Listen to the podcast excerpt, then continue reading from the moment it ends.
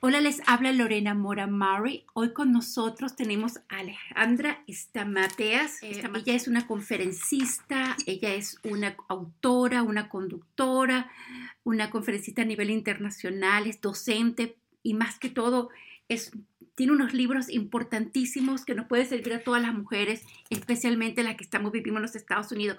Bienvenida, Alejandra. Pero muchas gracias por la invitación, Lorena. Para mí es un placer estar con vos, que puedas entrevistarme ahora, es un honor. Oh, Así gracias. Que Te, cuento que yo dije, ay, yo no necesito leer este libro, porque yo no peleo con nadie. Mira mi libro. Y te cuento que este libro, la editorial me mandó dos libros y yo pude mandarlos a Richmond, Virginia, tengo uno en Virginia y otro acá en Ohio. O sea que vas a ayudar a dos mujeres más, pero ya me están pidiendo dónde lo pueden comprar. Y honestamente yo pensé, nosotras jamás peleamos, no tú sabes.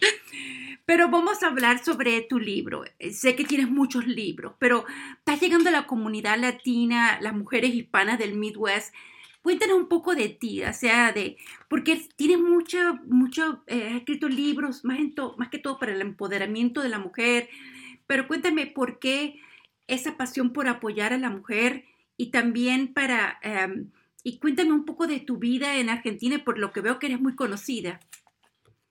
Bueno, más o menos, no tanto. Vos sabés que hace más de 30 años que empecé eh, una tarea especial eh, con las mujeres. Eh, porque veía dentro de mi ámbito, ya lo veía desde que era más o menos adolescente, ¿no? Ver mujeres en mi familia que todas eran profesionales, pero sin embargo no ejercían su profesión. Era como que se habían recibido y habían guardado el diploma en un cajón y ahí lo dejaron. Eh, y de pronto eran mujeres con mucha capacidad, potencial, cosa viste que el potencial es lo que todavía no hemos usado, y veía que sin embargo, me acuerdo, por ejemplo, uno de los primeros recuerdos eran las fiestas de Navidad y de fin de año, donde íbamos a una casa de una tía a celebrar las Navidades, y yo veía que cuando estaba cerquita de las 12, donde había que brindar, todas las mujeres íbamos automáticamente a la cocina a lavar los, este, la vajilla y este, a preparar las copas para el momento del brindis. Y los hombres se quedaban en una mesa del living hablando de temas importantes. Entonces yo que tendría, no sé, 11, 12 años, veía esas dos escenas tan separadas, ¿no? Y yo decía, a mí me gustaría estar en la mesa de hombres, pero porque ahí se suponía que se hablaban temas importantes. Y yo decía, ¿por qué las mujeres no podemos hablar los temas importantes junto con los hombres y opinar? ¿Por qué tenemos que estar acá en la cocina? ¿O por qué los hombres no vienen a la cocina y con nosotras lavan todo y juntos podemos brindar? Bueno, la cosa es que este, esto era año tras año y la pregunta me venía año tras año, pero yo tal vez no me atreví a hacérsela eh, a, mi, a mis este, tías, a mi mamá, a mi abuela, ¿no? Y te cuento, toda gente profesional del ámbito de la educación.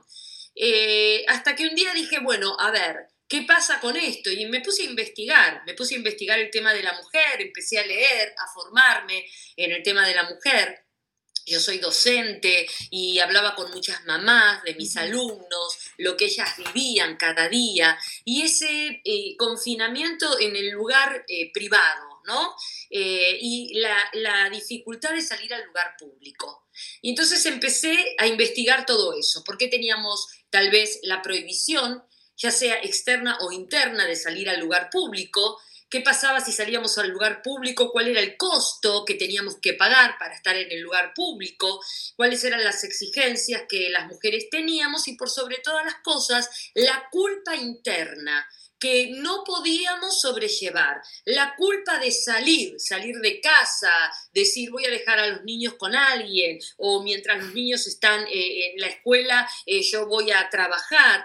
Toda esa culpa que le generaba a la mujer y el tener que llegar y hacer el doble en la casa, porque si no hacía el doble, vaya a saber lo que pasar o qué reto iba a tener, y no solamente de los hombres, sino también de alguna mamá, alguna suegra, alguna hermana que le decía, pero mira cómo están tus hijos, estás destruyendo tu familia, estás destruyendo tu pareja, eh, una mujer no se ve bien así, y ese tipo de cosas, ¿no? Que obviamente todas hace, imagínate esto hace 30 años atrás, donde eh, todo era muy oculto, muy escondido, y que por ahí la mujer ni siquiera se atrevía a quejarse de eso, pero sufría esa culpa interna que la terminaba enfermando. O sea, en lugar de, eh, de poder soltarse, implotaba hacia adentro y todo ese enojo que tenía hacia lo que le estaba pasando lo llevaba a su cuerpo y se terminaba enfermando. Enfermaba algún órgano del cuerpo por no poder expresar y por no poder vivir en la libertad con que fuimos creados para vivir. Bueno, eso son muchas las personas, muchas las mujeres que nos están escuchando, nos están viendo, todavía viven en esa parte cultural que nos, que nos minimiza, ¿no? Y que tenemos que revalorarnos, ¿no? Pero en tu libro Yo no peleo, tú no peleas, que me encantó el título, por cierto, mejora tus relaciones y vive en armonía, que ya está disponible en las tiendas, ya vi que está en Target, en todas las tiendas digitales donde venden libro. Comienza tu libro hablando que cuando estamos en paz podemos construir relaciones y mantenerlas en armonía. ¿Verdad? Y, eh, vivir en armonía, pero estamos con personas con puntos de vista completamente diferentes, ¿verdad? Pero ¿cómo podemos tener relaciones interpersonales sanas con tantas personas diferentes? y que funcionen, y que funcionen. descripción esa que haces, es verdad todos somos diferentes y esa diferencia es lo que hace que esto sea tan rico, ¿no? que haya tanta riqueza en el mundo. Eh, nosotros los seres humanos peleamos por distintos motivos. Podemos pelear por el primer punto, ¿eh? ¿eh? ¿Por qué peleamos? Es porque eh, peleamos por poder. ¿Quién tiene el poder? Poder y este control. Exacto. ¿Quién tiene el, poder económico en una pareja, por ejemplo, o en una empresa? ¿Quién tiene el poder de la palabra? ¿Quién tiene el poder emocional? O sea, peleamos por cuestiones de poder. Otra de las razones por las cuales peleamos es por opiniones diferentes. Vos decías recién, somos todos distintos y obviamente que todos tenemos opiniones diferentes. No somos una, este, un calco de alguien, todos somos individuales, somos diferentes. Por eso pelear por opiniones es lo más tonto que hemos visto en la vida. ¿Por qué? Porque cada uno tiene su opinión. Entonces mi objetivo no es ver, hacer una pulseada, ver quién tiene poder para ver quién tiene la mejor opinión. Entonces hay gente que pelea por opiniones y esa pelea está perdida, porque siempre el otro va a seguir pensando lo que quiere y, es, y, en eso consiste la libertad del ser humano, que pueda pensar lo que quiera y opinar lo que quiera. Eh, también peleamos muchas veces, otras veces, peleamos porque tenemos altas expectativas con respecto a los otros. Entonces, por ejemplo, muchas mujeres me escriben, Alejandra, yo quiero conseguir una pareja que esté las 24 horas atenta a mí. Esa es una alta expectativa, porque qué bárbaro, 24 horas, pero eso no existe, no hay un ser humano que pueda estar al lado del otro 24 horas, salvo en una situación extrema, 24 eh, horas. Entonces esa mujer que tiene esa alta expectativa está esperando que el otro cumpla su propia expectativa. Cuando el otro no cumple porque no es la expectativa del otro, es la de esa mujer. Cuando el otro no la cumple, lamentablemente aparece la pelea al final, vos ibas a estar conmigo, no estás nunca, vos tenés tu trabajo que parece que te casaste con tu trabajo y vayas a ver cuántas cosas, ¿no es cierto? Entonces, es la expectativa personal lo que me, me hace pelear con el otro, porque el otro no tiene la misma expectativa. Por eso cuando yo entablo una relación interpersonal, yo tengo que bucear un poquito eh, para ver cuál es la expectativa que tiene el otro, que tal vez sea muy diferente a la que tengo yo. La expectativa de mis hijos tal vez sea muy diferente a mi expectativa. Entonces, tenemos que hablar de expectativas en las relaciones interpersonales para después no sentir frustración o desilusión cuando el otro no cumple mi expectativa. ¿Se entiende? Yo, este, me puso a pensar, y ya empecé a hacer la lista, ¿no? En la página 19 habla de las deudas. Y yo dije, deudas. La mejor manera de no tener ataduras con la gente es saldar todos los tipos de deudas que existen en tu vida. Cuando contraes una deuda con alguien, eres esclavo del acreedor. Por eso, si tienes un compromiso emocional, afectivo o material, comienza a saldarlo lo antes posible. Si alguna vez heriste a alguien con una palabra, pídele perdón y suéltalo de tu vida. No te quedes atada a nadie porque eso solo te traerá conflicto. Es tan sencillo, pero tan difícil. Y yo dije, sí, se nos, hace difícil. Porque me han herido. ¿Mm? Claro, pero ¿sabes, Lorena, por qué se nos hace tan difícil? Porque primero tenemos deudas con nosotros mismos. Ah. Y hasta que no nos paguemos la deuda, hasta que no cancelemos la deuda con nosotras, vamos a seguir sin cancelar otras deudas. Si, yo siempre digo, si yo me levanto a la mañana y eh, me peleo conmigo delante del espejo, no me gusto, estoy vieja, estoy gorda, no sirvo para nada, mis opiniones no son importantes, nadie me quiere, yo estoy en deuda conmigo. Y tengo que aprender a saldar esa deuda. Si yo, yo tengo que aprender a pagarme a mí misma todo el daño que me he hecho en la vida yo, a pagármelo. ¿Por qué? Porque a las mujeres por esto de la culpa nos cuesta muchísimo acercarnos al placer. Nos, nos, es más fácil acercarnos al fracaso, a la derrota, a sentirnos mal, a sentirnos eh, eh, humilladas, a ser negativas, que acercarnos a lo que nos causa placer, porque nos da culpa sentir placer. Entonces, la primer deuda es la deuda que tengo conmigo. ¿Cuál es mi deuda? ¿Que no estudié? Estudio. Todos tenemos capacidad para hacerlo. ¿Cuál es mi deuda? ¿Que este, no pude amar? Amo. ¿Cuál es mi deuda? ¿Que me siento fea? Bueno, busco la manera de, de verme bien. Hago lo que tenga que hacer para verme bien. A la vergüenza en la vida se la desafía. Si yo tengo vergüenza de algún aspecto de mi vida, yo tengo que desafiar esa vergüenza y preguntarme cómo puedo hacer para pagarme esa deuda que no me permitió acercarme al placer o que no me permitió ser feliz o que no me permitió ir detrás de mis metas y objetivos. Entonces, primero las deudas a mí para luego, como vos leías recién, pagar deudas a los demás para no ser esclavos de nadie. Yo no tengo que ser esclavo de mi mente ni de la mente de nadie más.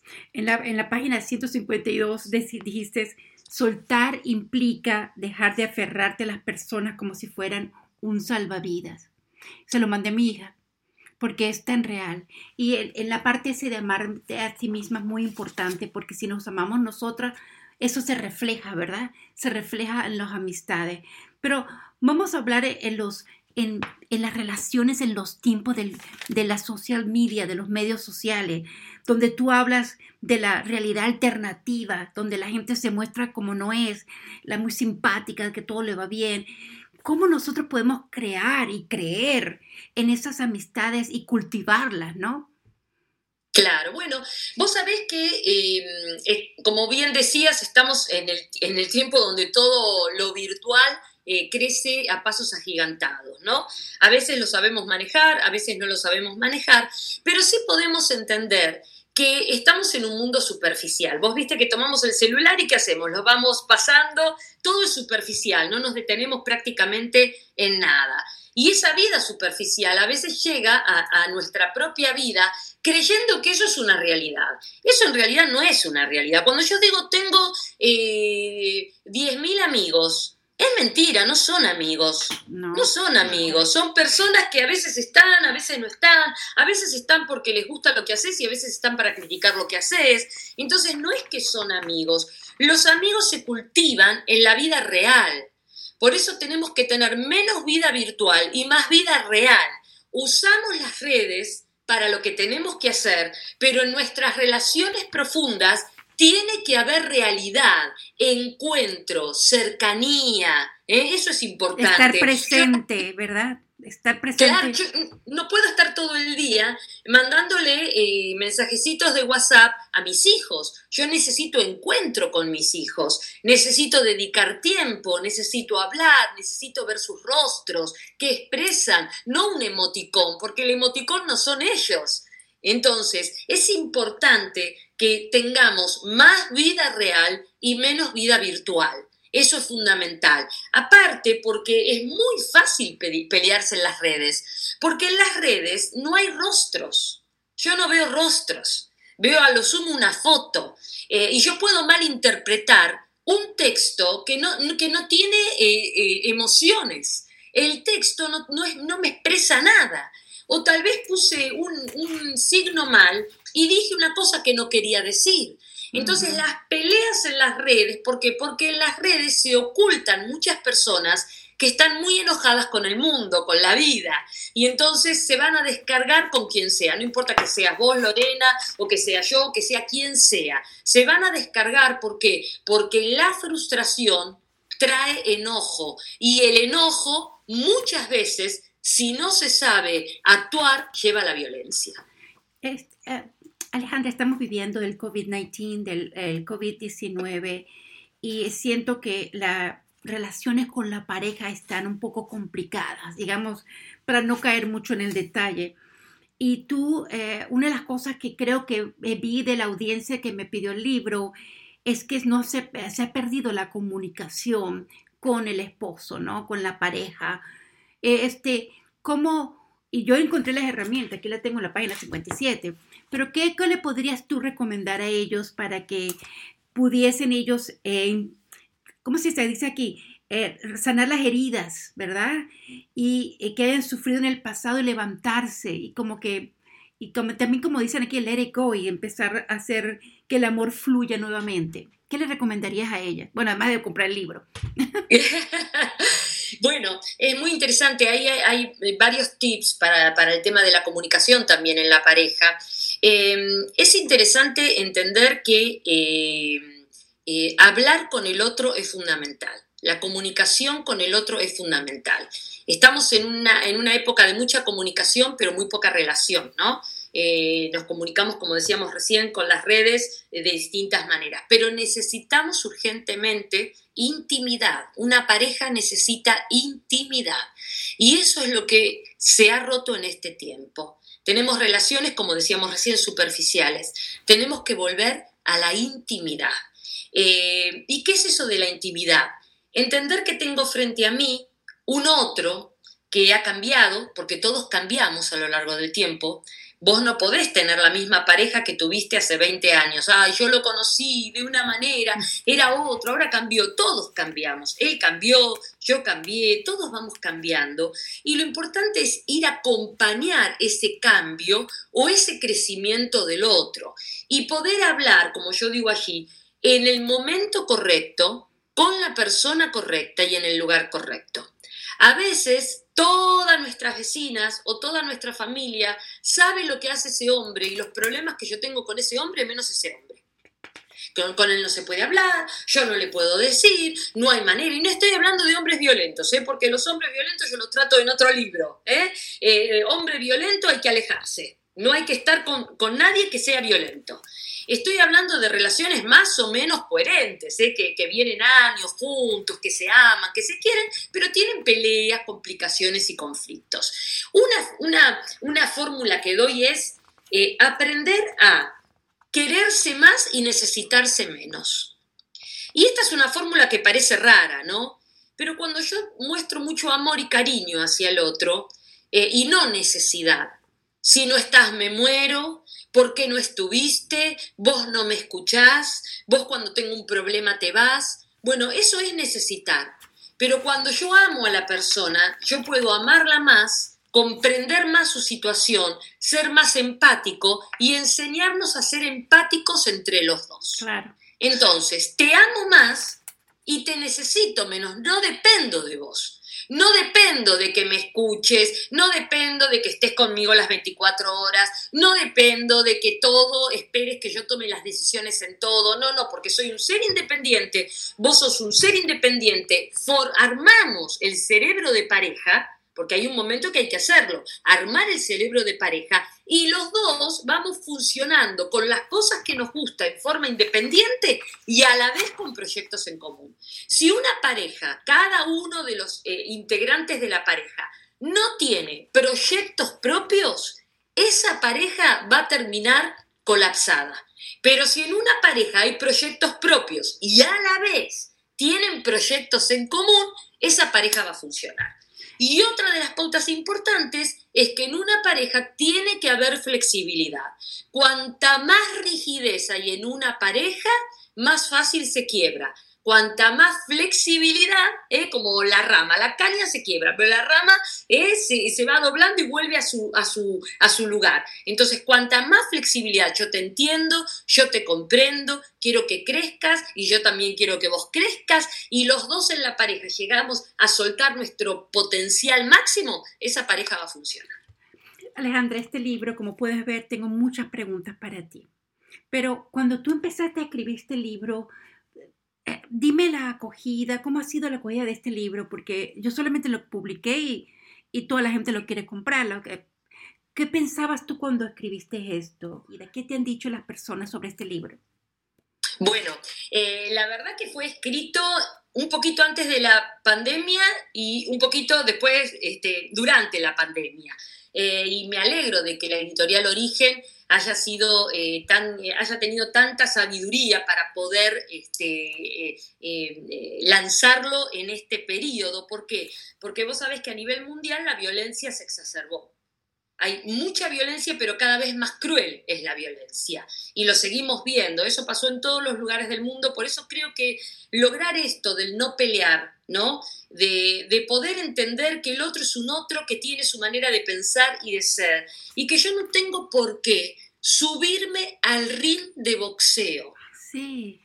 Hay gente que va a querer que subamos con ellos al ring de boxeo y pelear por todo hay gente que pelea por todo y no tenemos por qué acceder a la invitación de subir al ring de boxeo. Yo me puedo quedar abajo, no tengo necesidad de pelear por todo.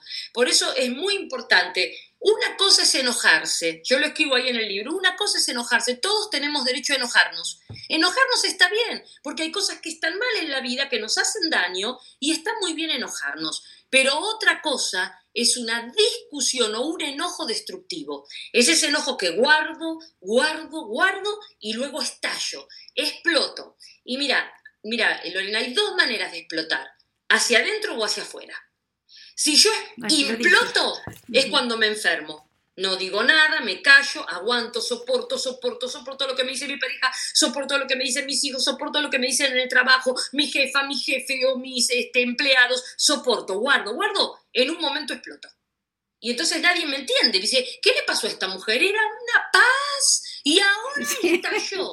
¿Y qué te dicen? Loca y te quieren medicar y llevar a internarte porque estás loca. Y después está, claro, el que explota todo el tiempo. La persona que explota todo el tiempo y que se enoja todo el tiempo por cualquier pavadita, por cualquier cosita, es porque quiere llamar la atención. Entonces, tampoco es eso, es explotar o implotar, sino saber hablar cuando estoy enojada, saber hablar como decía antes, con la persona correcta, en el lugar correcto y en el momento correcto. Es como si vos inflaras un globo, pero no, no, le, no, no lo pinchás. De a poquito va sacando el aire. No, no, yo esto tengo que decírtelo y esta manera que me hablaste no me gusta y no quiero que me trates más así. ¿Sabes cómo se le llama eso? Poner límites que nos cuesta tanto a veces a las mujeres poner límites, no sabemos cómo ponernos límites a nosotras. Y como no sabemos poner los límites a nosotras, no podemos ponerle límites a los demás, hijos, pareja, etcétera, etcétera. Este libro es muy interesante. Yo siento que tú vas a estar llegando a una comunidad aquí latina en el Midwest. Estamos en el Ohio, pero como te digo, me ven en todos los Estados Unidos y me escuchan. Este, algún mensaje y sé que podemos hablar de la familia, porque aquí tienes, aquí puedes aprender cómo relacionarte con la familia. Me encantó la parte de las personas que te agobian, que tenemos muchas, cómo manejar esa situación, ¿verdad?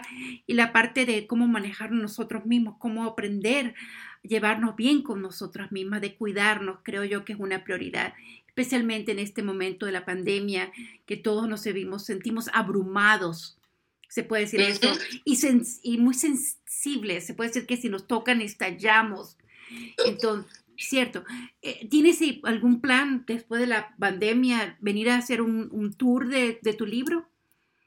Mira, sí, eh, la verdad que la idea era poder estar allí eh, y poder ir recorriendo distintos estados, presentarlo, eh, pero se va a hacer. Mira, yo soy una mujer de fe, yo sé que eso se va a hacer, así que apenas podamos ya, este, esté más o menos todo regulado y podamos viajar con tranquilidad, lo vamos a hacer. Yo anhelo y deseo estar allí eh, y bueno, ir a saludar a tanta gente querida que tenemos por los Estados Unidos. Bueno, seguramente estará solamente saldrás a Miami, California, porque de acá no vienen, pero yo tengo la oportunidad de darle la exclusividad a nuestra comunidad acerca, especialmente a la mujer, porque Mujer Latina Today fue creada para el empoderamiento de la mujer como tal, pero la mujer que cree en ella y que tiene todas las herramientas para sobrellevar y navegar todas las barreras las que tenemos aquí en los Estados Unidos. Vivimos en dos mundos, como el inglés y el español. En esta área hablamos más inglés que en California y en Miami y nos toca más fuerte, ¿no? entender los challenges, los retos que encontramos, porque yo creo que tenemos que cuidarnos mucho y, y como dice aquí en algún libro, dice tomar tiempo para hacer una introspección y escucharnos, porque esa es la mejor forma de nosotros obtener una, la respuesta que necesitamos. E, este libro, como te comenté, ya está a la venta, yo lo vi en amazon.com. Eh, ya investigué, ya eh, tú tienes un sitio que te pueden visitar que tiene un montón de libros, ¿cierto? Exacto, bueno, allí entran Alejandra Estamateas con una S, el apellido Estamateas. Eh, allí pueden entrar, pueden ingresar, eh, ver mis charlas. Yo doy todas las semanas charlas para mujeres. Ahí hay muchas charlas colgadas en mi canal de YouTube también, que las pueden ver en forma gratuita y que eligen el tema que les gusta. Y también, obviamente, muchísimos libros. Ahora estamos enfocados a este porque yo sé que es muy útil para la situación que estamos viviendo en este tiempo. ¿eh? Y donde enseño a no pelear en el terreno del otro no meterse a pelear en el terreno del otro. Si el otro grita, yo no grito. Si el otro insulta, yo no insulto. Nunca me meto en el territorio del otro, nunca peleo como pelea el otro. Tengo que pelear, como decías vos recién, con esa sabiduría interna.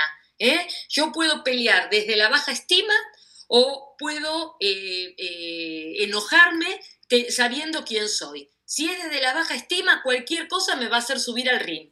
Pero si yo sé quién soy, no cualquier cosa me va a llevar a la pelea porque voy a consultar a mi sabiduría interna. Y esa sabiduría interna me va a ayudar a saber qué decir en el momento correcto. Yo siento que no solamente es una herramienta, sino te da, alienta, te anima a que eh, hable con el familiar que tienes ahí, que tienes un pleito que no has hablado, eh, porque no puedes permanecer peleada todo el tiempo. Eso es en la página 439. No vale la pena estar peleada cuando realmente en estos momentos de vida y muerte, de verdad, es mejor este, conectarnos y empezar y olvidar en let Y a veces muchos sentimos que todos con nosotros. Y se nos olvidó hablar y luego hablaremos otro día de la gente que nos dice tú no eres buena mamá o te regaña. Entonces tú las, las, las sellas y las cancelas de por vida y no perdonas. Es cierto. Exacto, exacto, porque guardamos ese rencor en el corazón que lo único que hace es volvernos mujeres enojadas con la vida. Y cuando estamos enojadas con la vida nos cerramos. Entonces decimos, ¿por qué nadie me llama? ¿Por qué nadie quiere estar conmigo? ¿Por qué no? Es que nos cerramos de tal manera que evitamos que el amor que tenemos todos dentro pueda expresarse. Todos, mira, el otro día me decía una mujer, lo que pasa es que yo este, no puedo amar, no sé amar. No, sí que sabes amar. Lo que pasa es que lo escondiste, lo guardaste frente a tantas heridas que te hicieron por el amor, por confiar en otros. Ahora te cerraste como si fueras una ostra. Pero el amor está dentro. Lo que hay que hacer es volver a abrirse. Y me decís, ¿cómo vuelvo a confiar? Tenés que aprender a confiar en vos. En que sos una persona con capacidades. Buscar esas capacidades fortalecerte, pararte firme en tus pies. Y una vez que estás firme, podés salir al mundo y ofrecer lo que sos y lo que tenés sin temor a que te engañen. Y si te engañaran, y si te estafaran, vos tenés la fuerza de la experiencia y por lo tanto ahora sabés cómo salir adelante después de... Alejandra, ha sido un placer entrevistarte. Tengo muchas preguntas, pero les recomiendo comprar el libro y la pregunta que ustedes tienen, yo también me la hice. Yo me hice la pregunta, ¿pero para qué? Si yo no necesito este libro.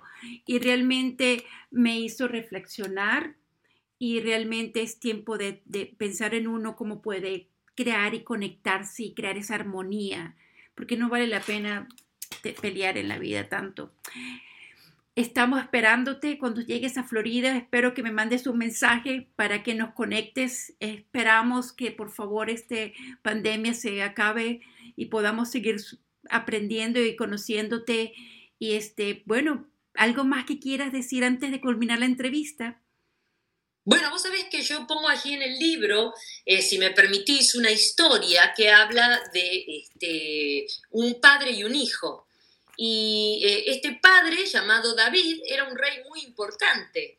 Y dice que David eh, toda su vida tuvo que pelear con los enemigos que tenía alrededor, otras naciones vecinas.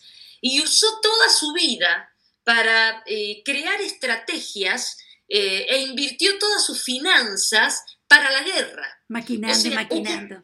Exacto, ocupó toda su vida para pelear con los de alrededor. Y su sueño era construirle un templo a Dios. Y sabes que pasó toda su vida y no lo pudo hacer porque toda su vida estaba concentrada en la pelea y en la guerra.